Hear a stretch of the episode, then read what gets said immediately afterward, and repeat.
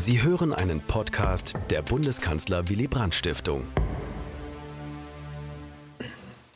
Ja, schönen guten Abend. Ich bedanke mich sehr für die freundlichen Worte, für, die, für Ihre Begrüßung, liebe Frau Greiner. Aber ich bedanke mich auch sehr für die Gelegenheit, äh, an Willy Brandt erinnern zu können. Äh, weil ich finde, die Zeitverhältnisse sind so äh, desorientierend, dass man dringend nach Stimmen mit Autorität sucht, die die Fragen versuchen zu klären, mit denen man selber gerne mitlernen möchte oder äh, auch von Personen, von denen man glaubt, sie sind konstitutiv für unser Selbstverständnis. Das ist, äh, zu, zu diesen Personen gehört für mich Willy Brandt ganz ganz besonders. Ich will nicht sagen zuallererst, es geht nicht um eine Rangordnung. Ich will aber sagen, es gibt aus meiner Sicht sehr wenige Stimmen, die bis heute ihre Gültigkeit in dem Sinne bewahrt haben, dass man sich orientiert, dass man ihnen zuhört, selbst wenn man widerspricht, selbst wenn sich jemand wie Brandt, Grass hat er gesagt, der Mann, der sich gerne nach vorne zurückzieht, also selbst wenn, wenn sich jemand wie Brandt zurückzieht, möchte man wissen, warum. Zu, der, zu dieser Personenkategorie gehört er für mich. Aber warum noch ein Buch? Es gibt natürlich viele Bücher, es gibt viele gute Bücher über Brandt, über Sonderaspekte, über sein ganzes Leben. Es gibt diese beeindruckende Biografie von vor gut 20 Jahren von Peter Merseburger, die ich wirklich monumental finde.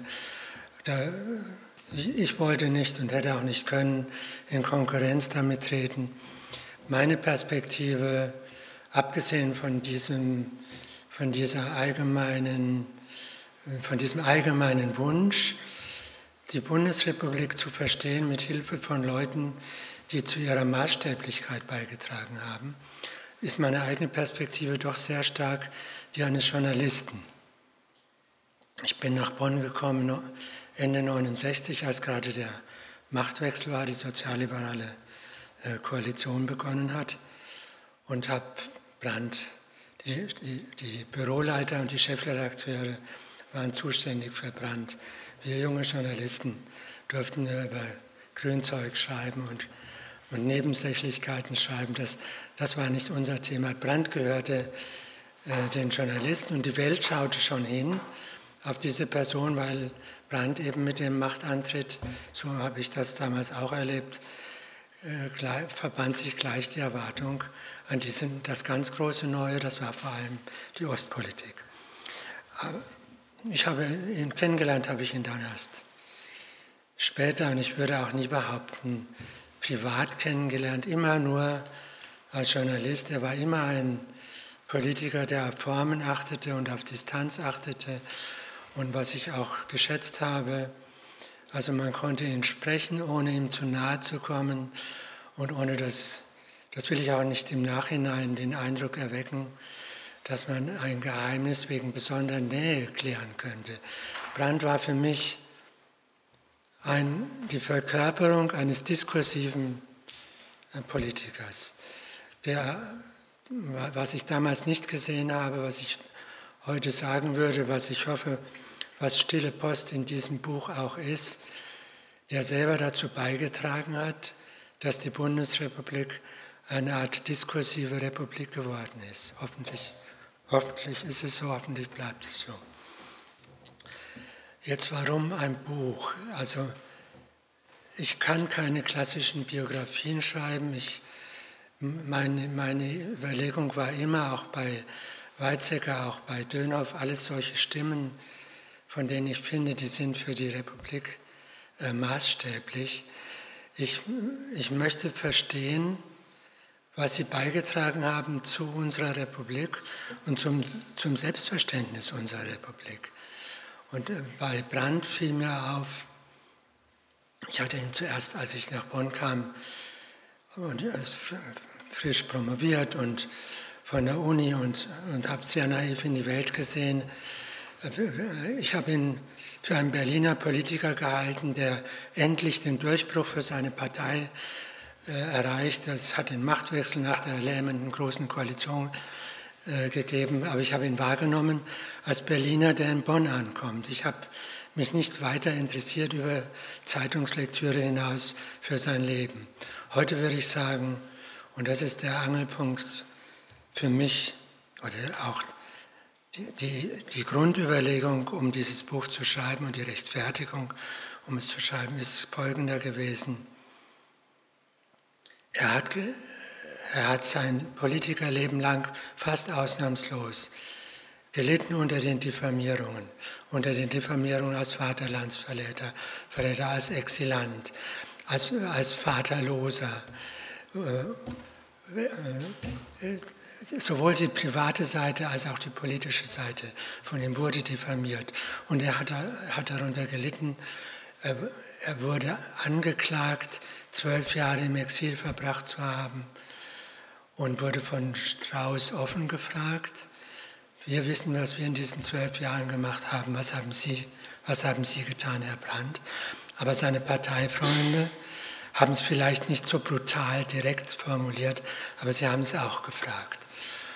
Dieses, dass sein Leben so angeprangert wurde, gleichzeitig aber das Leben das Hauptmotiv war, um die Ostpolitik zu initiieren, ihm die Weltgeltung zu verschaffen, ihn, ihn wahrnehmen zu können als der andere Deutsche. Das war ja vor allem die Welt, die ihn wahrgenommen hat als den anderen Deutschen, nicht wir Deutsche selber. Dieser Widerspruch, der, der, das Leben wird denunziert und gleichzeitig ist das Leben die, der Grund, der, die wahre, das wahre Fundament für die Ostpolitik und für das Gelingen dieser Politik. Nie hätte er so ernst genommen werden können, wäre er nicht für uns alle der Anti-Nazi gewesen, der andere Deutsche. Die Deutschen haben dieses, diesen Aspekt der Sache zu spät gesehen. Ich gehe dem, in dem Buch, Brandt selber, sowieso, der, er neigte sowieso dazu, wie einer seiner Söhne mal geschrieben hat, sich zu mystifizieren. Brandt selber hätte sich äh, gehütet, äh, hinaus zu posaunen, sich zu illuminieren mit seinen zwölf Jahren. Er war aber auch klug und weitsichtig und ich finde nicht opportunistisch, wie einige Historiker ihm nachgesagt haben, indem er über diese Jahre weitgehend schwieg, sich nicht damit illuminierte, ja sogar einen Vorhang vorgezogen hat vor ganze Passagen seines Lebens. Er, er muss das Gefühl gehabt haben, wenn er in Deutschland offen über sein Leben spricht, kann er nicht die Karriere absolvieren, die er vorhatte. Er kann nicht das erreichen, was er erreichen wollte. Es ging immer nicht nur um Macht, es ging um, um eine andere Republik. Ich bin der Ansicht, ich kann das nicht belegen, ich kann nur durch, durch Fragen in einem Buch mich dem Aspekt annähern. Äh, ich bin der Ansicht, Brandt hat die, die wahre Botschaft seines Lebens, sein Traum von einem anderen Deutschland schon als junger Mann, ob damals als Sozialist oder wie immer man das Etikett, welches äh, Etikett auch immer man wählt, oder äh, später als, als skandinavisch geprägter Sozialdemokrat, äh, das, das ist alles sekundär. Er hat diese, die, diese Botschaft, dass die Ostpolitik ein Stück des anderen Deutschland ist, von dem er als junger Mann träumt. Das kann man nicht belegen, aber das ist der Kern meines Buches und das war der Grund, weshalb ich es schreiben wollte. Ich glaube nicht, dass man bilanzieren kann, er hat sein Lebensziel, das andere Deutschland erreicht. Umgekehrt kann man mit Sicherheit auch nicht sagen, er ist verbittert gestorben. Das glaube ich auf keinen Fall. Im Grunde ist er versöhnt mit der Bundesrepublik, versöhnt mit dem eigenen Land äh, gestorben. Dass er mit dem Land versöhnt ist, hat er sogar schon, als er den Friedensnobelpreis erhielt, 1971 äh, so bekannt, so öffentlich so formuliert. Und trotzdem glaube ich, es bleibt etwas Unerfülltes in diesem Leben. Und, und dieses, Uner, dieses unerfüllte andere, was er nicht in einem Buch, in einem Buch, in einem Text, in einem Essay, in einem Interview erläutert hat, aber was doch immer mitschwang bei ihm. Ein, ein europäisch eingebettetes Europa, was nicht nationalistisch äh, ist, was im Innersten von diesen zwölf Jahren Hitler gelernt hat und sich Selbstheilungskräfte genug entwickelt, um eine liberale Gesellschaft zu gründen, die vergangenheitsbewusst bleibt, die europäisch eingeordnet bleibt. Das war ja der Kern dieses anderen Europa. Andere haben darunter, also uns, unsere Gräfin Dönhoff, die ich sehr geschätzt habe, aber die konservative Adlige aus Königsberg ähm, oder Friedrichstein war, hat unter, war auch eine Liebhaberin dieses anderen Deutschland, hat sie etwas völlig anderes darunter verstanden und trotzdem haben die beiden sich geschätzt und gemocht. Also es lag zu Beginn der jungen Bundesrepublik, in die Brandt aus dem Exil zurückkehrte, lag etwas in der Luft wie die Frage, worauf soll es sich denn gründen? Auf welches Selbstverständnis? Und dieses andere Deutschland konnte man unterschiedlich definieren. Ich bin mir sicher, Brandt hatte seine eigene grobe Vorstellung und hat die Idee in die Bundesrepublik mitgebracht, dass, es mit, dass sich die Deutschen mit, ihrem eigenen, mit ihrer eigenen Vergangenheit, zu ihrer eigenen Vergangenheit ehrlich verhalten müssen. Er konnte aber nicht Ankläger sein, weil er eben glaubte, das würde, dann muss er gar nicht antreten. Die Mehrheitsdeutschen würden ihm das nie verzeihen. Nur in der Ostpolitik, glaube ich, nur in der Ostpolitik kann man klar erkennen, was er damit gemeint hat. Oder wenn ich es mit einer Metapher sagen soll, die schönste Metapher hat er selber erfunden, erfüllt. Das war, das war der Kniefall in Warschau. Da, da verdichtet sich in einem Bild das ungesagte andere, was er nicht ausformuliert, er war ja sowieso kein, kein theoretischer äh, Kopf, was er nicht ausformuliert hat. Ein, ein Land, das, sich, das den Ausgleich sucht mit den Nachbarn, das versucht, ehrliche, ehrlich die Verantwortung zu übernehmen, was es angerichtet hat was dabei auch eine normative Führungsrolle spielt, aber keine nationalistische Führungsrolle spielt. Das alles verbarg sich äh, äh, bei ihm darin. Ich habe aus dem Grunde, weil das für mich das zentrale Leitmotiv, wenn Sie so wollen, in dem Buch ist, habe ich, äh, ein, es gibt ja eben, wie gesagt, schöne Biografien, habe ich ein, ein längeres Kapitel vorangestellt, ziemlich am Anfang, nach einer kurzen Einführung in sein Leben. Das handelt von Adam von Trott zu Solz und von Julius Leber.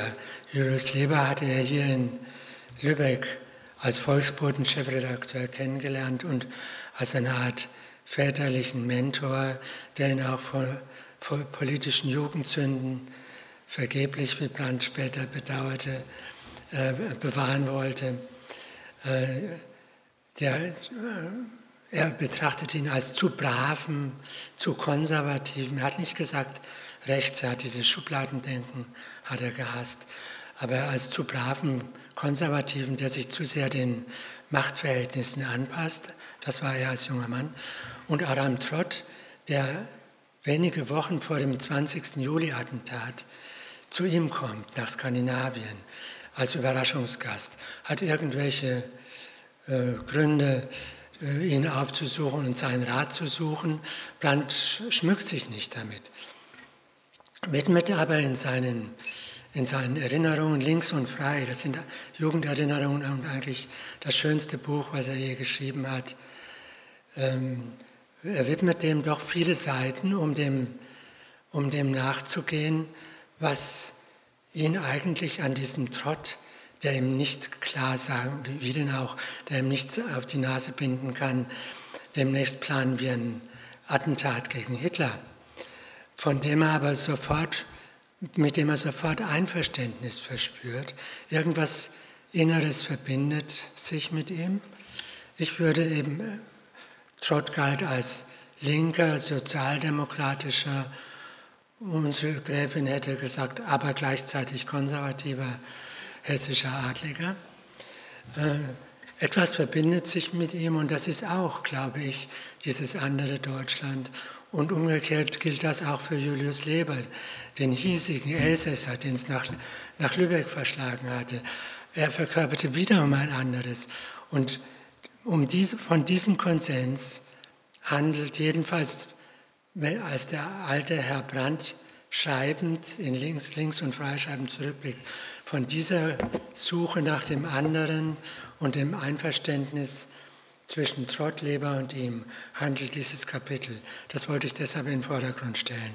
Jetzt will ich nur noch ganz kurz die den Quellen sagen. Ich äh, habe mich weitgehend verlassen auf Willy Brandt. Ich habe seine Bücher gelesen. Ich habe den äh, viele Male gelesen.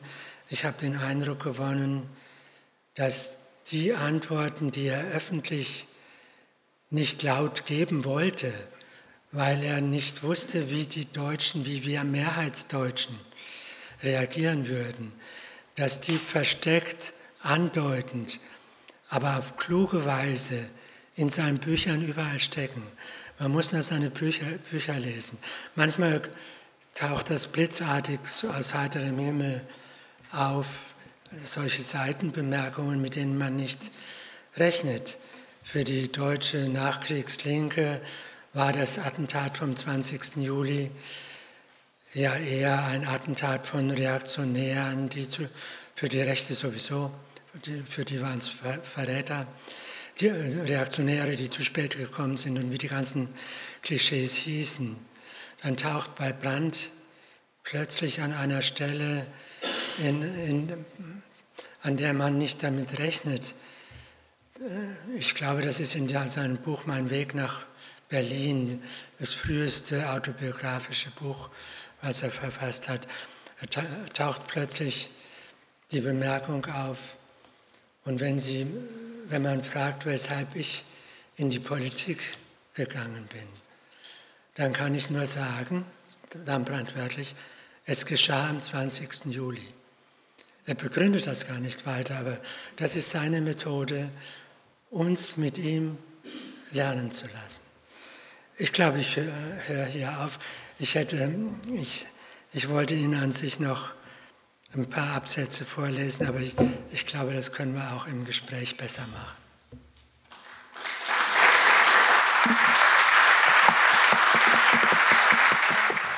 Herr Hoffmann, vielen Dank für diese Einführung in Ihr Buch. Wo fangen wir an? Ihr Buch ist ungefähr chronologisch aufgebaut. Und dann denke ich, fangen wir mal mit Lübeck an. Wie viel Lübeck steckt in Ihrem Willy Brandt? Ich, ich muss sagen, auch äh, nur so viel Lübeck, wie ich von Brandt selber äh, gelernt habe. Er geht relativ sparsam mit Lübeck um. Ich habe als junger Journalist, habe ich eben, das kam ich nach Bonn, frisch von der Uni, ich habe Brandt als Berliner hm, wahrgenommen, den es nach Bonn verschlagen hat. Dieser Zufall des unerwarteten Machtwechsels, den es dann nun doch noch endlich noch äh, gab nach der großen Koalition. Ich habe, dass er aus Lübeck kommt und diese ganze, selbst auch das lange Exil habe ich so genau gar nicht wahrgenommen. Später habe ich das Gefühl gehabt, auch beim Lesen in seinen Autobiografien, ein Kapitel nennt er ja dann Lübeck über seine Jugend, sogar ein gründliches Kapitel, aber wie, wie er halt ist, er ist ein Homo Politicus ein sehr politisches Kapitel. Also selbst der Mandolinenclub und das Pfadfinderlager in Lübeck, das ist alles, äh, sie singen politische Lieder, sie, sie richten sich nach politischen Kategorien, was sie öffentlich äh, sagen und tun und lassen. Also er ist selbst als Schüler im Johanneum ist er ein Politiker, aber dieses Lübeck erweckte bei mir den Eindruck, er schwimmt wie ein Fisch im Wasser. Aber ich muss auch sagen, wenn man, seine, wenn man seine Bücher später liest, bekommt man den Eindruck, das ist seine Stärke fast immer. Er, er kommt 33 nach, nach Oslo als junger Mann noch nicht, er ist, er ist emigriert, ohne zu wissen, dass er Emigrant ist und sagt, ich will mich aber gar nicht unter die Emigranten gesellen. Ich will Geld verdienen, ich will leben wie alle Norweger hier. Also er möchte gleich zu Hause sein. Und so ist, glaube ich, so konstruiere ich mir die Sache. So ist sein Verhältnis zu Orten. Er kommt an und will da sein. Er kommt nach Bonn und will ganz Kanzler sein und ärgert sich, dass er nicht so wahrgenommen wird. Er zieht nach Unkel und ist ganz Unkeler, obwohl ich denke, es war eine schlechte, es, war, es hat ihn in die Provinz verschlagen und, und man kann es kaum überleben. Nein, er überlebt es nicht nur. Er, er fährt in Urlaub nach Garnier und er, er blüht auf in Garnier. Er findet dieses kleine Garnier und den Marktplatz in der Nähe findet er wunderbar. Er geht Fisch kaufen, er liest und im Schatten der Bäume äh, Le Monde und, und genießt es und vermisst überhaupt nicht die Großstadt. Insofern ist er für mich ein Lübecker Ortloser. Sehr schön, ein Lübecker Ortloser. Äh, Bettina Greiner hatte vorhin von der Tonalität gesprochen und da ist mir eingefallen, hier in der Ausstellung, glaube ich, kann man Willy Brandt 1948 nicht hören, seine Rede. Das ist das erste Tondokument, soweit ich das kenne. Es wäre ganz interessant, in der neuen Ausstellung das mal einzuspielen, denn, da komme ich auf die Tonalität, wenn Sie dann diese Rede vor dem Berliner Landesparteitag von Willy Brandt hören, dann haben Sie das sprachliche Chamäleon in der Phase der Verfärbung. Denn dort spricht Willy Brandt mit einem derartig starken norddeutschen Waterkant-Akzent von Herrn Grotewohl, Otto Grotewohl, so hat er das wenige Jahre später ausgesprochen. Er verwandelt sich dem Berlinerischen, dem Hochdeutschen derartig an, dass er vorher nicht hatte. Und so wird es wahrscheinlich auch mit seinem Norwegisch gewesen sein, das er ja innerhalb weniger Monate auf, so zur Perfektion gebracht hat, dass er 1936 bei der Begegnung mit einem Nazi-Norweger Studenten in Berlin nicht als Fremdsprache auffällt. Aber dieser Exkurs beiseite, ich möchte noch einen Aspekt aus der Lübecker Zeit ansprechen.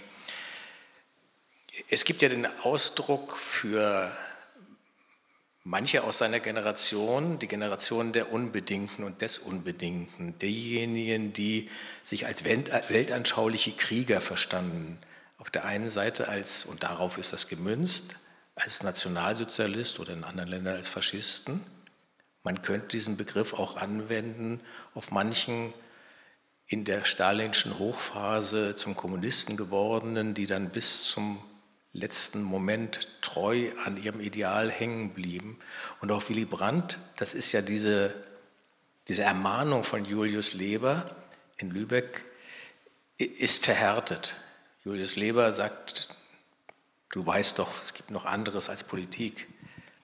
Wo ist der Moment, wo Willy Brandt abbiegt und aussteigt aus diesem Unbedingten und zum Freiheitlichen, sowohl im privaten als auch im politischen wird?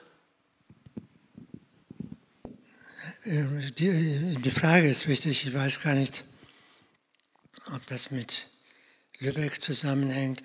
Lübeck muss ja auch für ihn ein Ort gewesen sein, der sich sowohl mit dem vielen Positiven verbindet, als auch mit vielem Belastenden und Schwierigen. Er hat das Elternhaus, das kein Elternhaus ist. Den, der Mutter geht es finanziell, materiell nicht gerade gut, obwohl sie ist politisch sehr engagiert.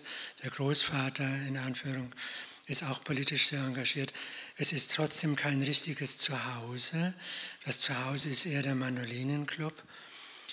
Ich weiß, ich weiß nicht, ob ich mit dem frühen Brand ich kenne eben nur aus den Büchern, ob ich mit dem frühen, und, und ich habe über seine Jugend, also über den Widerstand, nie mit ihm äh, gesprochen. Über den Widerstand hat er gerne, auch über sozialdemokratischen Widerstand und Offizierswiderstand hat er gerne gesprochen, aber über die Jugend nicht. Ich weiß nicht, ob ich das Wort unbedingt mit ihm verbinde, weil mein Eindruck ist gefärbt durch Lektüre und er äußert sich in diesen Büchern vorsichtig wohlwollend. Er kann schon mal sagen, nach Lübeck wollte ich nicht unbedingt zurück, die Decke war mir zu niedrig. Ja, also da, da, ehrlich ist er schon.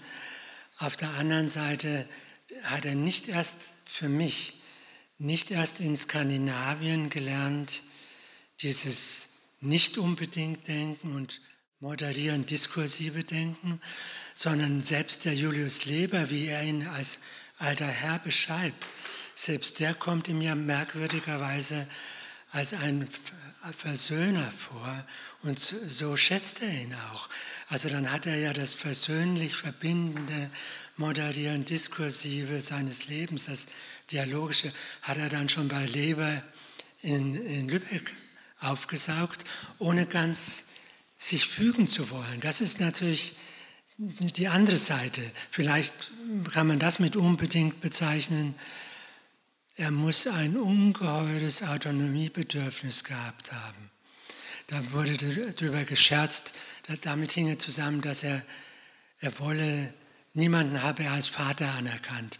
Reuter nicht und Otto Suhr nicht und äh, Jakob Walcher nicht und wem alles als Vater nachgedichtet, angedichtet wurde. Ich, meine Ansicht ist, auf eine fast unerklärliche Weise wollte er von niemandem abhängig sein. Er fühlte sich unbedingt eingeengt, wenn ihm jemand zu nahe kam. Das hat sich ihm sogar in Bonn wiedergespiegelt, wenn er ins Parlament kam und durch die Lobby ging und keiner hat ihn angesprochen. Es hat einfach keiner gewagt. Man wusste, er will jetzt, er will jetzt seine Ruhe haben. Und er spazierte wie, wie ein Heiliger durch, durch, durch die Lobby im alten, im alten, vor dem alten Plenarsaal. Und, und Brandt war sozusagen, er hat sich sakrosankt gemacht und unabhängig gemacht. Und ich glaube, ohne, ohne dieses ganz frei sein wollen, kann man sein gesamtes Leben von Lübeck bis Unkel nicht erklären. Er kommt 1945, 46, 47 als er dann allmählich die Entscheidung trifft, nach Deutschland doch zurückzukehren und nicht in Norwegen zu bleiben, beziehungsweise für Norwegen im Ausland zu wirken, kommt er als, Sie bezeichnen es, als Minderheitsdeutscher zurück äh, oder in anderen Worten als der Vertreter des anderen, aber doch deutlich in der Minderheit gebliebenen Deutschland. Brandt hatte bis zum Schluss, bis Ende 1944, gehofft und erwartet, dass es jedenfalls am Ende bei oder nach der Niederlage Hitlers zum Volksaufstand gegen die Nazis käme, ist nicht gekommen. Aber in den 50er Jahren, das ist dann meine Frage, wie erklären Sie sich das, beginnt er Adenauers Politik der Integration, all derjenigen, die kein Blut an den Händen haben und die sich zur Demokratie jetzt bekennen, aus opportunistischen oder aus grundsätzlichen Erwägungen, diese Politik Adenauers zu billigen und dies tut er bis in die 80er Jahre. Also er stimmt nicht in den Chor derjenigen ein, die sagen, das wäre nur ein halbdemokratischer Staat gewesen und Adenauer hätte viel zu viele alte Nazis beschäftigt. Wie erklärt man sich das? Dieser eindeutig antifaschistische Widerstandskämpfer, der dann sagt, ist, Adenauer hat den richtigen Kurs gewählt. Wenn man das Phänomen betrachtet, ist es der gewaltige Widerspruch. Den lösen einige Historiker, ich meine nicht Sie, lösen ja auf mit dem Vorwurf, er habe sich opportunistisch verhalten. Das hat mich immer geärgert. Äh, da, äh, selbst wenn man das als Widerspruch betrachtet, ist es anmaßend, jemanden mit diesem Leben als Anti-Nazi, der zwölf Jahre im Ausland ist, Opportunismus vorzuwerfen. Was, was berechtigt die Mehrheitsdeutschen dazu? Ich bin allerdings, das muss man sich schon fragen, das finde ich relevant. Er, ist mit, er selber hat das Wort Minderheitsdeutscher ja nicht benutzt. Er, war, er kam zurück nach Berlin, hat die norwegische Uniform als Presseattaché ausgezogen und hat kein, es kam ihm kein Wort der Anklage und Abrechnung über die Lippen. Da kann man sagen, so verhält sich einer, der weiß, es gab 19 Millionen Soldaten, die alle, manche aus Überzeugung, die meisten vermutlich nicht mehr aus Überzeugung, sondern weil, weil sie dazu gezwungen wurden. Es, es, Deutschland, die Bundesrepublik geteilt, zerlegte sich nicht selber, beurteilte sich nicht selber, als, äh, habe, als habe sie, hätten da die, die Millionen, zehn, zehnfache Millionen Mehrheitsdeutscher gegenüber bekennenden Antinazis gestanden. Das so, äh, in dem Sinne war Brandt viel zu pragmatisch. Seine Frau Ruth hat darunter gelitten. Sie hat gesagt, das kann doch nicht wahr sein, dass du überlegst, überhaupt zurückzukommen, dann entschließt du dich dazu. Das ist doch einfach eine Gratifikation gegenüber den Deutschen, die uns in Norwegen überfallen haben. Wir Norweger haben ja nicht die Deutschen überfallen. So reagierte verständlicherweise Ruth. Und, und trotzdem ließ er sich nicht dazu treiben. Dann kommt Birgit Kratz, die ihm ein ganzes Buch mit ihm macht, das den schönen Titel hat, Wir sind nicht zu Helden geboren. Das ist ein Satz von ihm. Und Birgit Kratz fragt, Spiegeljournalistin, ein Buch Mitte der 80er Jahre. Die, eine, die er sehr schätzte, die kommt und fragt sehr klug, sehr intelligent und er, er mag sie sehr, schätzt sie sehr und sie bohrt, warum konnte der deutsche Anfang, von dem ich zu Beginn schon erzählt habe, über, über dieses andere Deutschland, warum konnte der deutsche Anfang nicht größer ausfallen? Und dann sagt er, ich bin doch kein Masochist. Das ist seine Antwort. Ich bin doch kein Masochist. Ich weiß doch, was passiert wäre in Deutschland. Da blitzt natürlich momentweise auf. Er wollte nicht anklagen, weil man in diesem Nach-Hitler-Deutschland konnte man auch als Antinazi nicht das werden und das machen, was er machen wollte, wenn man sich dazu bekennt. Wenn Sie so wollen, ist das eine schwebende Frage geblieben und auch eine bittere Frage für uns Deutsche. Das würde ich unverändert so selbstkritisch sehen wollen. Die, die, mit der Frage hat uns Brandt sozusagen zurückgelassen, ob wir ehrlich damit umgehen. Helga Grebing, große Historikerin, 2017 verstorben und Sozialdemokratin in Berlin, erzählte manchmal, dass sie auf diesem Parteitag mit dem Grote Bowl Willy Brandt 1948 das erste Mal erlebte und sie kannte ihn nicht. Sie bemerkte einen Jungen, damals 35 Jahre alt, gut aussehenden, aber noch auffälliger, sowohl viel besser gekleideten, als auch in seinen Reden viel internationaler, europäischer, internationaler denkenden Politiker. Er fiel auf, wenn er durch die Reihen der Delegierten ging. Das war dann vielleicht schon was von Aura, aber weshalb dann diese großen Widerstände innerhalb der Berliner SPD gegen Willy Brandt, der ja wirklich mit harten Bandagen darum kämpfen musste, Landesvorsitzender zu werden und nominiert zu werden als regierender Bürgermeister 1957. Was störte die Sozialdemokratie an Willy Brandt? Ich, Herr Rother, wenn ich darf, will ich noch mal einen Schritt zurückgehen, weil ich habe die Frage vorhin nicht komplett beantwortet. Es gab Deutsche, die von Mehrheitsdeutschen gesprochen haben. Das war zum Beispiel Helmut Schmidt. Helmut Schmidt wollte, dass jemand wie Brandt, ein Parteifreund von ihm, sich dazu verhält.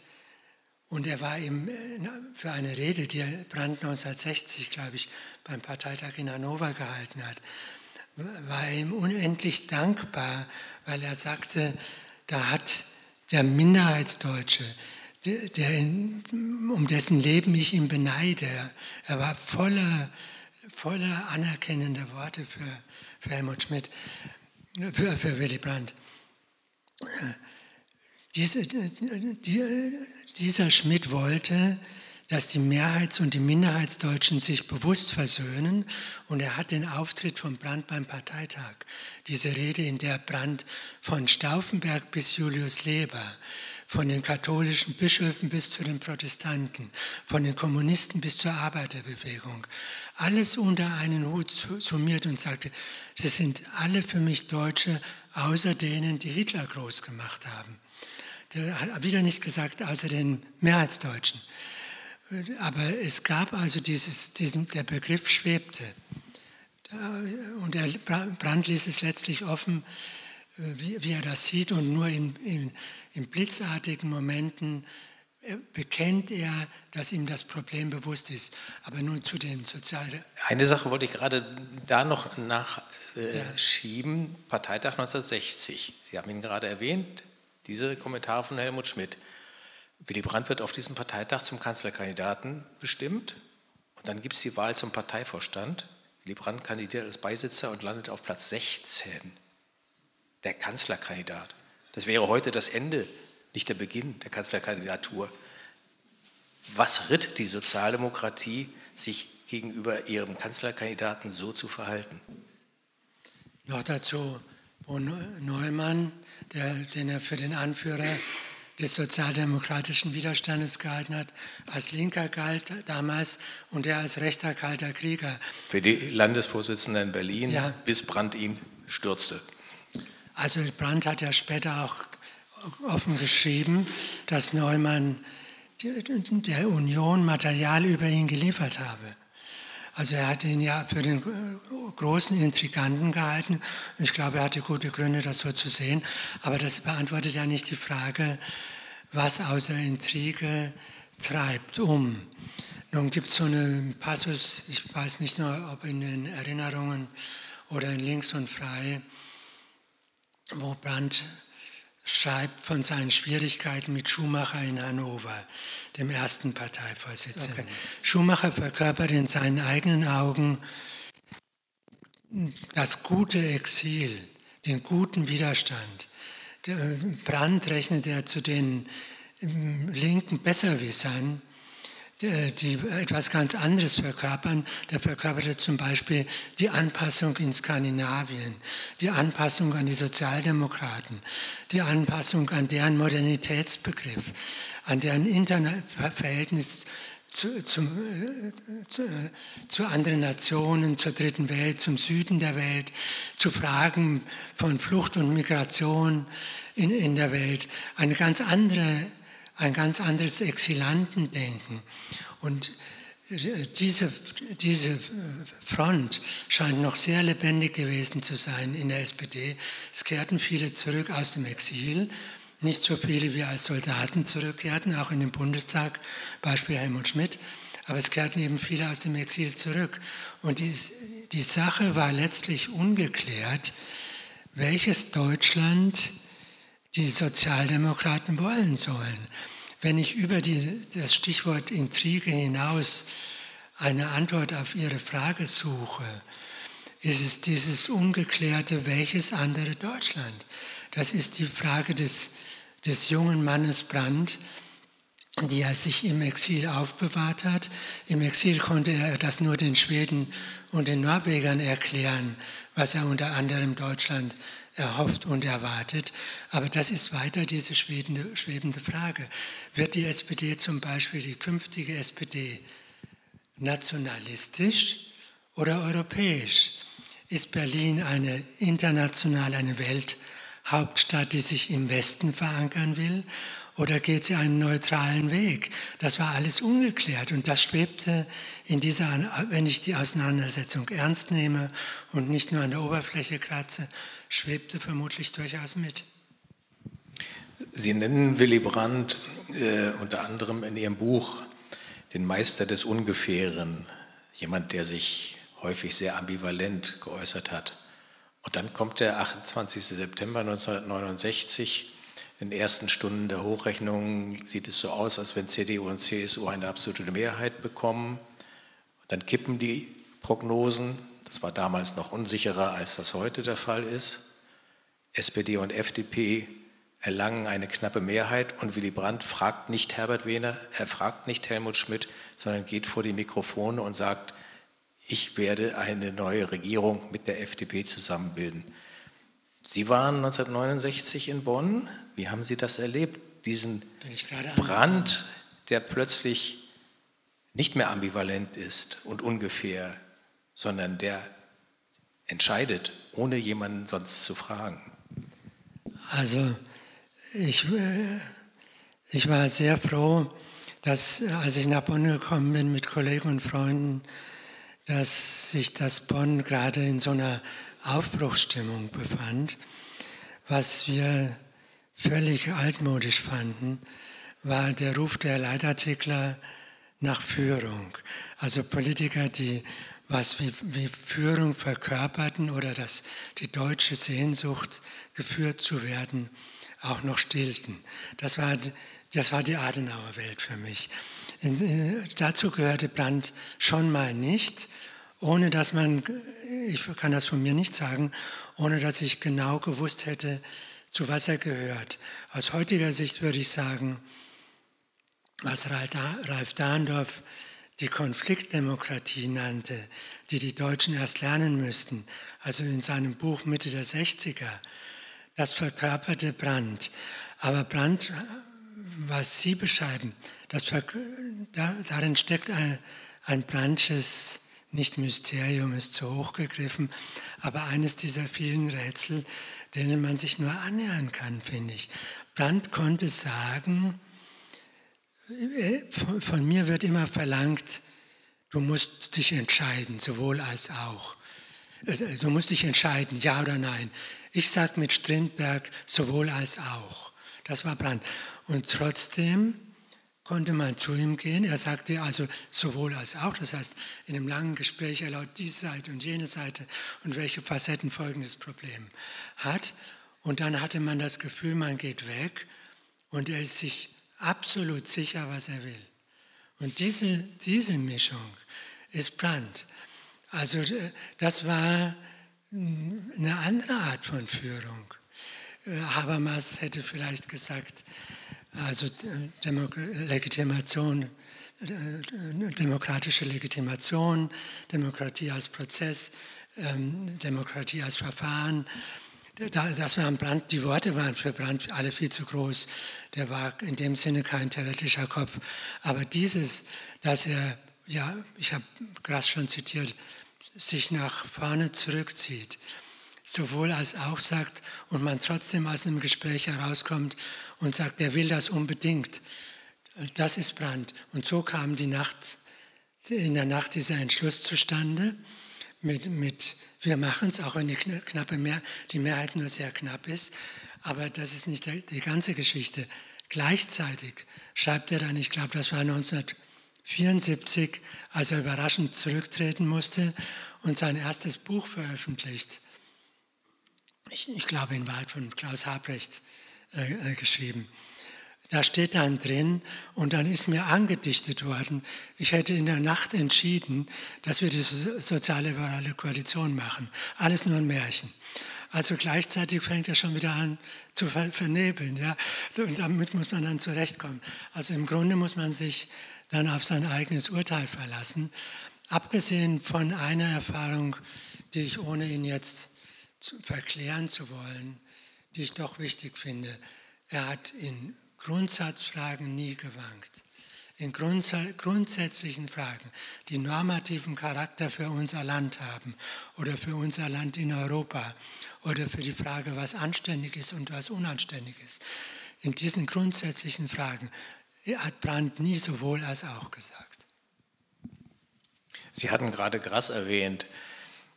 69 und 72 sind die Höhepunkte eines für mich paradoxen äh, einer paradoxen Entwicklung. Intellektuelle und Künstler, Schriftsteller und so weiter sind begeistert von Willy Brandt und machen Wahlkampf in einer Intensität für den sozialdemokratischen Spitzenkanzler, dann Bundeskanzler, wie es vorher und nachher nicht der Fall gewesen ist. Auch 98 bei Gerhard Schröder hat das nicht dieses Ausmaß angenommen. Und das Paradoxe ist für mich, gleichzeitig ist doch eigentlich Helmut Schmidt derjenige mit seinen musischen Interessen und Begabungen, mit seiner extensiven Lektüre von Philosophen, von Marc Aurel bis hin zu Popper, bis Karl Popper, der eigentlich doch der Anziehungspunkt sein könnte für Intellektuelle und Künstler. Warum konzentrieren Sie sich auf Brandt und warum haben Sie diese Skepsis gegenüber Schmidt? Sprechen Sie von 72? 69 ist es äh, Schmidt ja noch nicht so im Vordergrund, ja 72. Ja. Ich meine, das, ist eine, das gehört eigentlich in der intellektuellen Geschichte der Republik hinein, die so genau noch gar nicht geschrieben ist. Das Merkwürdige bei den Schriftstellern ist ja, deshalb fragte ich nach, von welchem Jahr man spricht, dass anfangs, also 61 und 65 bei den Kandidaturen von Brandt, sind die deutschen Intellektuellen, ich glaube so grob kann man das sagen, überhaupt nicht von diesem Brand überzeugt. Er schreibt zuerst als Herausgeber tritt er auf, ich glaube in der Reihenfolge Martin Weiser, 61, als Herausgeber eines Rowold-Bändchens und 65 Hans-Werner Richter als Herausgeber eines Rowold-Bändchens. Und beides, beide Mal wollen Deutsch, und das war wirklich die ganze prominente Galerie deutscher Intellektueller und Schriftsteller. Und sie wollen eine Alternative zu Adenauer. Und sie wollen keine große Koalition, die droht, und wollen auch nicht Ludwig Erhard, der schon dran ist. Und 61 machen die Schriftsteller einen großen Bogen, obwohl sie, obwohl sie den Machtwechsel unterstützen und wollen machen sie einen großen Bogen um Brand. Das ist kein Buch für Brand, was ich vor etwa expressis verbis für Brand erwärmen würde. 65 kann man noch kritischer sehen. Da kommt wieder die, die prominenten Namen von Enzensberger bis, also Habermas ist nicht dabei, Bölles, Bölles ist sozusagen der Einzige, der, der sich verweigert. Aber alle Schriftsteller sagen, wir erklären jetzt dem deutschen Lesepublikum, also soweit es an einer intelligenten Politik interessiert ist, erklären wir jetzt mal, warum wir für einen Machtwechsel sind. Und dann jeder widmet ein Porträt einem äh, Politiker. Also Siegfried Lenz über Helmut Schmidt, der nächste über Fritz Erler, jeder, alle schreiben über Politiker und, und da steht dann im Vorwort und äh, von, von Richter, und dem Brand trauen wir zu, dass er die alle integriert. Da steht nicht etwa drin, der war, der war Antinazi. Da steht nicht drin, der war zwölf Jahre im Exil. Da steht nicht drin, dass er den Friedensnobelpreis bekommen hat in der Welt. Das, das konnte noch nicht 65, muss ich, muss ich entschuldigen. Da steht nicht drin, der andere Deutsche. Das meine ich. Da steht nichts, dass die Welt ihn schon anerkennt, auf ihn als Berliner schaut, ihn anerkennt. Da steht nur drin, er ist wählbar, weil er integrieren kann.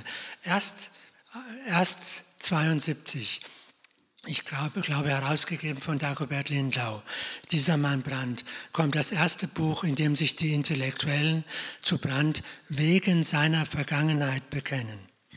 Der größte, das längste Kapitel Ihres Buches und äh, im Vorfeld hatten wir ja auch mal darüber gesprochen. Das war auch das, was ich als zentrales, zentralen Bestandteil des Buches erwartete.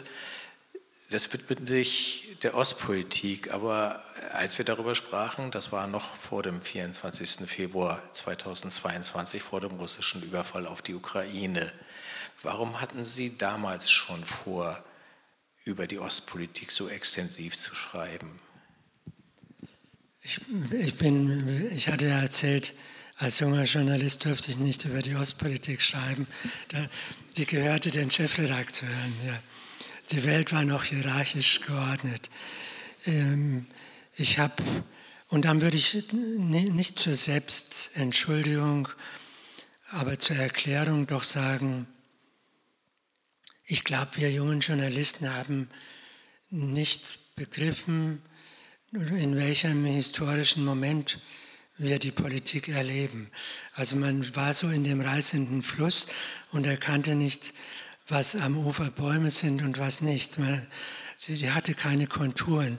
Die Dimension, welches große historische Rad in Wahrheit die Deutschen, die den Krieg verloren hatten, welches historische Rad gedreht wurde ab 69, die Dimension war mir nicht äh, klar geworden. Und später, als ich dann anfing, mich mit polnischen Kollegen zu befreunden, als ich zur Zeit kam, die die Geschichte äh, der Ostpolitik selber mit aktiv als Medium mitgemacht hat, habe ich versucht, mehr zu verstehen und bin zu der Ansicht gekommen, dass es, es gab Bücher, Timothy Gardner Ash, kluge Bücher über die Ostpolitik. Aber ich bin zu der Ansicht gekommen, vielleicht als Entschuldigung, weil ich es nicht verstanden habe, dass die Ostpolitik ein, die besteht nicht nur aus Ostverträgen. Die Ostpolitik ist ein ganz ein, ein Begriff, Brandt hat ihn ja nicht sehr geschätzt, ein Begriff für eine ungeheuer komplexe, langfristige Entwicklung, die in einer Korrektur des Selbstverständnisses der Deutschen mündete. Und zu dieser komplexen Vorgeschichte, die in Amerika anfängt bei George F. Kennan, für Brandt ein ganz wichtiger Kronzeuge, und dann weiterreicht über John F. Kennedy, Schutzinger Rede im selben, im selben Zeitraum von, von Brandt und, und Egon Bahr. Ist, diese Geschichte ist so komplex. In Deutschland die Rolle der nicht-nationalistischen Liberalen auch, gehört auch dazu. Karl Mörsch, Pfleiderer, der Anti-Mende-Flügel der FDP. Diese Geschichte in ihrer Komplexität ist nie geschrieben worden. Und ich habe also das fand ich immer etwas Ungeschriebenes, habe aber gedacht, das traust du dir nie zu. Das ist eine Lebensaufgabe für einen Historiker. Du traust dir nur zu, einen Strich zu ziehen unter die Ostpolitik, weil sie anerkannt ist. Du kannst sie historisieren und vielleicht ihren Schöpfer Willy Brandt auch. Und als ich zu dem Entschluss gekommen war, marschierten russische Truppen in der Ukraine ein. Und über Nacht wurde klar, Nichts kannst du historisieren. Brand wurde in Frage gestellt, die Ostpolitik wurde in Frage gestellt, die Mea-Culpa-Debatte begann, dass alles falsch gewesen sei und das ist heute noch so. Die ganze ostpolitische Tradition könnte verschüttet werden, wenn man nicht aufpasst. Das heißt, Sie haben angefangen zu schreiben nach dem Überfall, aber gedanklich haben Sie da durch diese neue Situation, die ja auch eine intensive Diskussion, die bis heute andauert, über Brands Ostpolitik entfacht hat. Haben Sie für sich jedenfalls andere Fragen gestellt, neue Fragen gestellt, die sich Ihnen vorher noch nicht gestellt hatten mit Blick auf die Ostpolitik? Also ich kann nicht schwören, ich fand die, Brandt nannte es den Wechsel von Ziel und Methode. Das habe er mit der Ostpolitik gemacht, der Wechsel von Ziel und Methode. Ich kann nicht schwören, ob ich nicht zeitweise der Überzeugung war, dass dieser Wechsel von Ziel und Methode, nämlich nicht Interessen mit Machtpolitik durchzusetzen, sondern für einen Ausgleich von Interessen zu sorgen, dass sich dieses nicht linear fortschreiben ließe. Also ich, ich würde von mir doch sagen, ich habe vertrauensfähig, vertrauensselig erhofft, das ließe sich nicht nur auf die Ostpolitik beschenken, sondern sei eine Methode, die weiterhin anwendbar sei. Verführt war man dann, ich jedenfalls, 85 äh, durch äh, Gorbatschow äh, Brandt sagte immer, ich habe Gorbatschow nicht erfunden, also ich bin nicht, es ist kein, keine Erfindung, die ich mir als Feder an den Hut stecke, die Liberalisierung im kommunistischen System. Äh, ich, ich glaube nicht, dass, äh, dass ich damals schon schwankend geworden wäre. Was, auf, was ich auf jeden Fall sagen kann, mit Gorbatschow war diese Überzeugung, dass das eine, Methode, eine gültige Methode bleibe, plötzlich zu Ende. Dann, es kamen dann Jelzin, es kam Putin, es kamen Politiker, die auch auf Brand und ich glaube auch auf uns Deutsche, die, die hinsahen, nicht, nichts von dem ausstrahlte, was Gorbatschow ausstrahlte. Da erst spät habe ich also gemerkt, es gehören zwei zum Tango. Die Ostpolitik kann nur funktionieren, wenn auf der, auf der wenn vis-à-vis -vis eine Art Grundkonsens über die Art der Verständigung, über die Methode besteht. Das Brandt äh, hat er gesagt, als er zum ersten Mal zu Gorbatschow fuhr, habe ihm aus der Entourage Gorbatschows, des neu gekürten Generalsekretärs, sei er mit der Frage konfrontiert worden, Herr Brandt, was passiert eigentlich, wenn der Konflikt mit dem Süden der Welt sich verschärft oder wenn der Atomkonflikt sich nicht kontrollieren lässt, wenn, außer, wenn die Welt außer Kontrolle gerät und eine Atombombe fliegt nach Hiroshima, muss man sagen, zum, und Nagasaki zum dritten Mal. Und, und da sagt Brandt, in dem Moment ist mir aufgegangen, dass sich in Moskau alles verändert hat. Also saßen gegenüber da, die auch glaubten, das ist auch ihre Methode, selbst wenn sie nicht sagten, wir sind ein sozialdemokratischer Kreml. Das ist, glaube ich, der gewaltige Unterschied. Und nun lehrt ein Putin Mores, ich glaube nicht, dass Brand, nur ist viel Wasser heruntergeflossen, die Spree in der Zwischenzeit, aber ich glaube nie und nimmer, dass Brandt Putin für einen zuverlässigen Europäer gehalten hätte, dem er zutraut, wirklich gemeinsam am europäischen Haus zu bauen oder der Wert legt auf dieses andere Deutschland, von dem er selber geträumt hatte. Wir sind jetzt in der Gegenwart angelangt und wir haben es jetzt auch fünf nach acht. Deswegen haben Sie jetzt die Möglichkeit, Fragen zu stellen. Schatzschneider, Stadtführer hier in dieser Stadt. Mich würde mal interessieren, ob irgendeiner mal rausgekriegt hat, wieso er, ich nenne es mal den Flüchtlingsnamen Willy Brandt angenommen hat. Brandt selbst hat die Auskunft gegeben, Zufall. Man überlegt spontan, welchen Namen lege ich mir zu. Er hat ja auch noch andere Pseudonyme verwendet im Exil, aber das war der durchgängige. Also alle Theorien, die versuchen irgendwo in Lübeck einen Bezug zu einer Firma Brand, einem Herrn Brand, womöglich sogar zu einer Frau Brand zu konstruieren, sind Spekulationen. Brand hat nur gesagt, purer Zufall. Mein Name ist Axel Michael Unger. Ich habe eine Frage. Haben Sie in Ihrem Buch auch das Verhältnis Egon Bahr, Willy Brandt so ein bisschen beleuchtet? Nicht sehr genau. Ich habe mal habe mal daran gedacht, noch zu Lebzeiten von Egon Bahr ein Buch über ihn zu schreiben, weil mich die Frage auch so äh, interessiert hat. Mir, mir hatte Weizsäcker, den ich sehr äh, schätzte, nicht zuletzt, weil er die Ostpolitik unterstützt hat. Mir hat Weizsäcker mal gesagt, die wichtigste politische deutsche Freundschaft für mich ist die zwischen Egon Bahr und Willy Brandt. Und das fand ich doch ein Satz, aus dem man ein Buch machen könnte. Leider saß äh, Egon Bahr zu der Zeit an einem eigenen Buch, sodass es dazu nicht äh, gekommen ist. Was mich heute interessieren würde, ich glaube wirklich, dass das Urteil von, von äh, Weizsäcker stimmt, die wichtigste politische Freundschaft. Ich glaube auch, dass die beiden etwas seltsam Komplementäres hatte, hatten. Brandt hatte die Ruhe, Brand, Bar zu sagen, was er von ihm akzeptiert und nicht akzeptiert.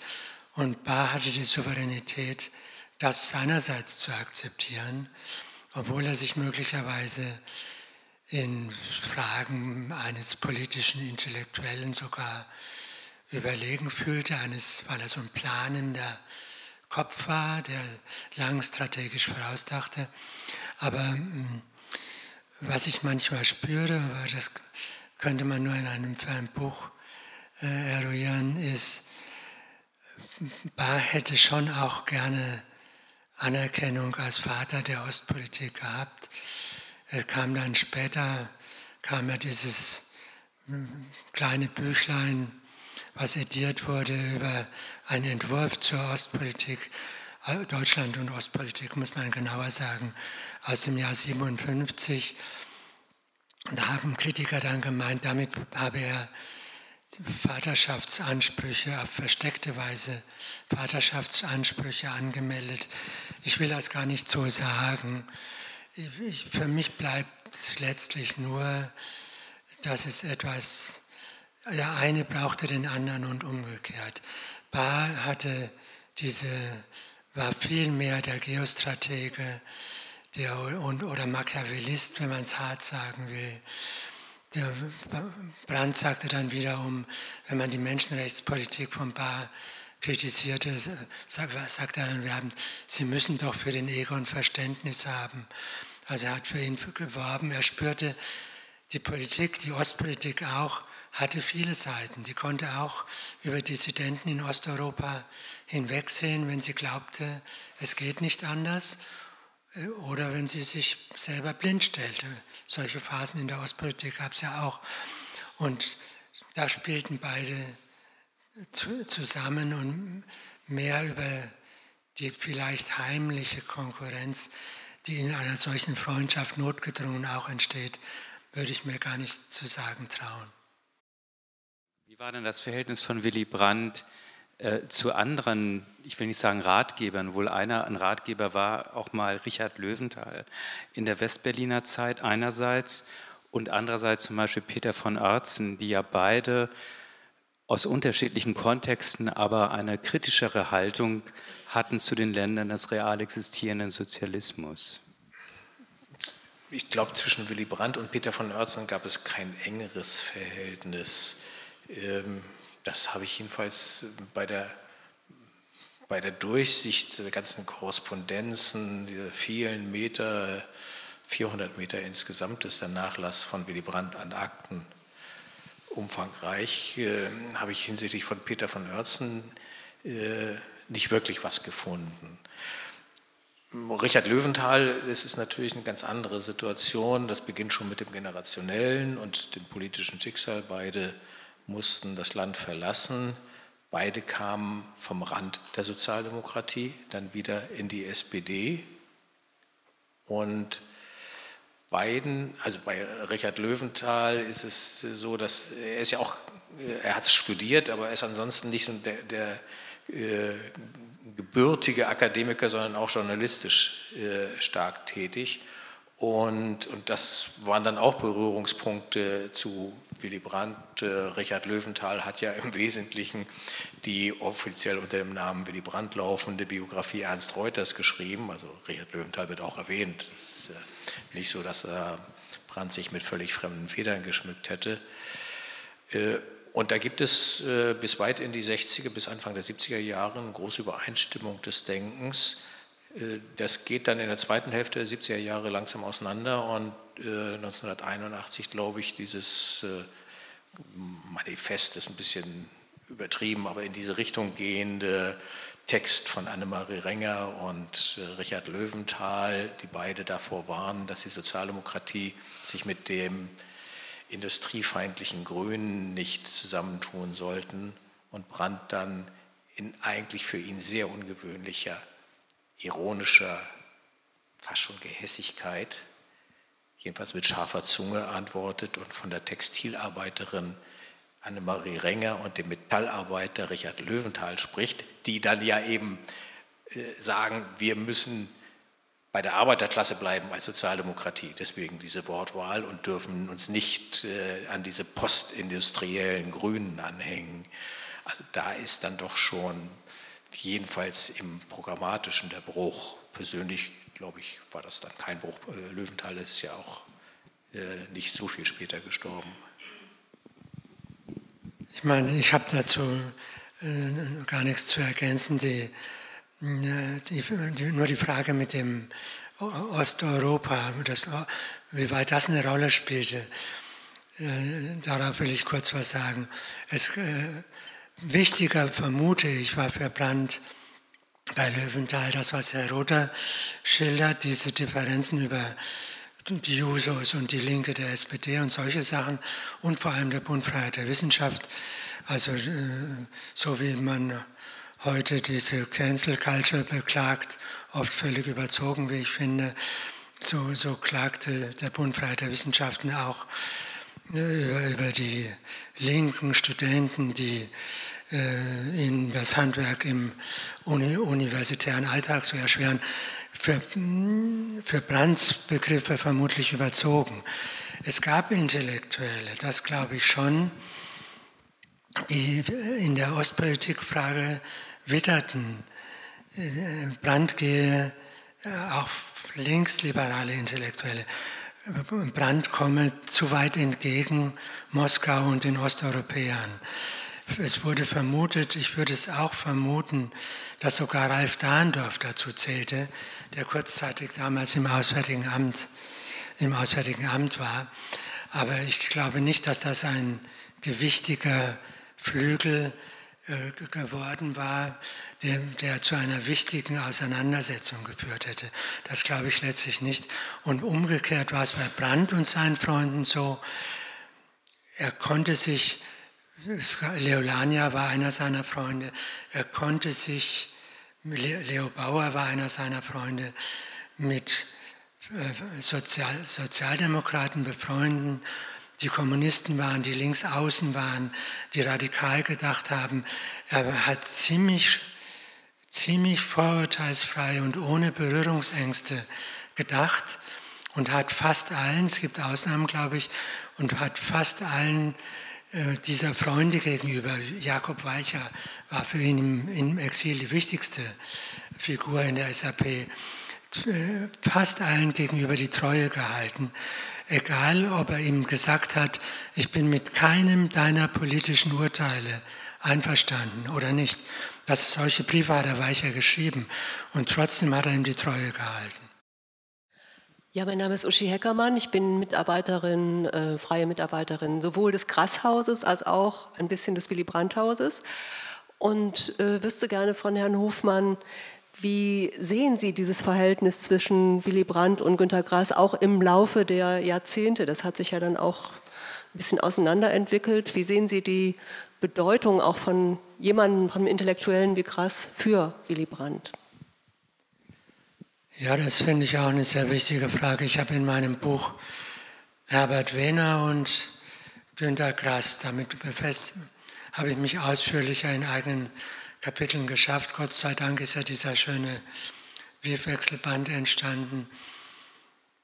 Ich meine, einmal glaube ich auf Brands Seite, Brand, brauchte, Brand war kein Solitär, Brand war kein Alleingänger. Äh, Brandt brauchte dringend Freunde. Er, war Minderheitsdeutscher, der keine Mehrheiten hatte und er wusste, wenn er nicht aus dem kulturellen und Geistesleben, das wird auch an eine Frage von Herrn Rother vorhin, wenn er dann nicht Freunde gewinnt, wird er keine Mehrheiten bekommen. Er braucht dringend die Unterstützung.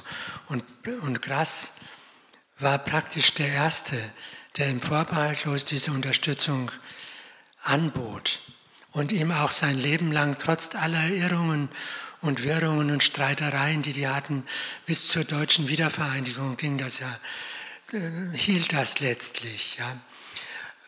Umgekehrt würde ich sagen, Grass, soweit ich ihn äh, kenne, und ich habe kein sehr profundes Urteil über ihn, Grass brauchte dringend auch diese Freundschaft von Brand. Es, es gab so etwas wie Selbstbestätigung.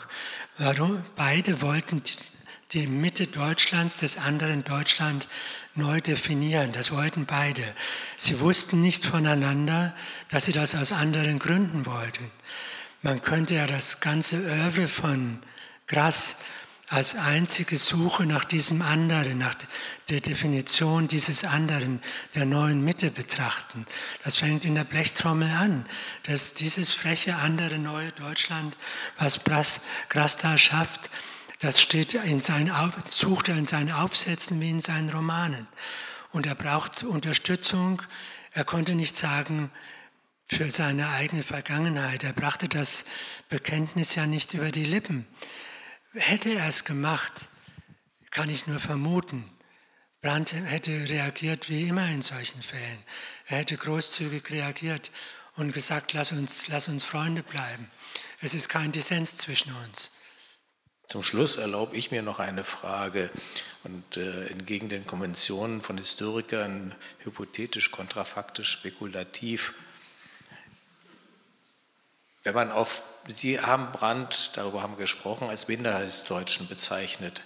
Wenn man auf die letzten Jahrzehnte der Entwicklung der Bundesrepublik, Sie hatten von Brandts Beitrag zur diskursiven Republik gesprochen, könnte man dann sagen, dass Brandt vielleicht schon in seinen letzten Jahren, aber auf jeden Fall posthum zum Mehrheitsdeutschen geworden ist.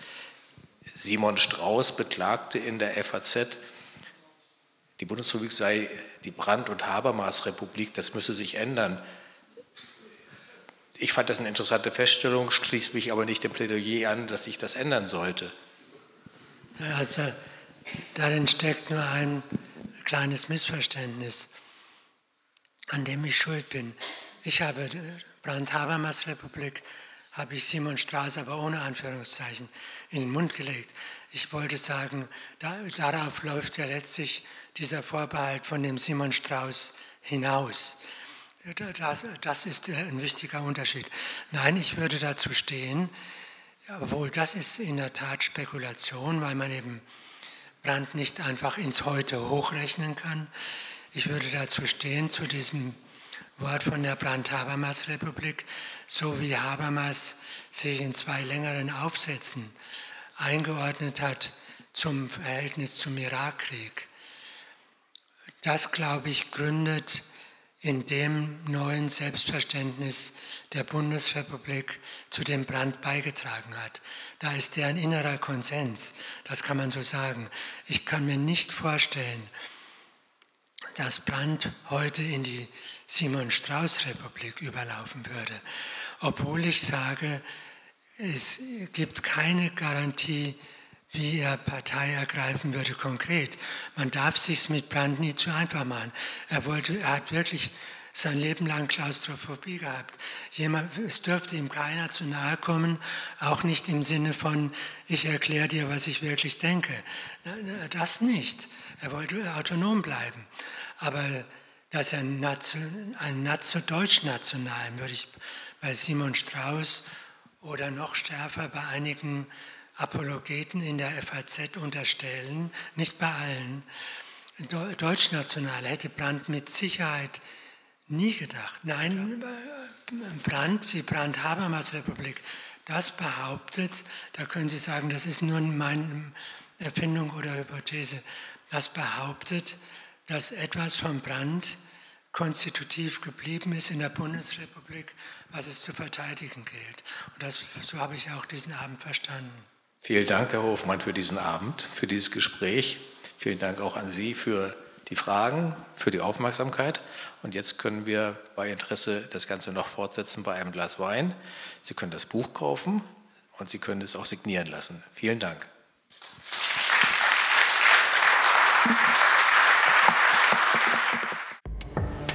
Dies war ein Podcast der Bundeskanzler Willy Brandt Stiftung.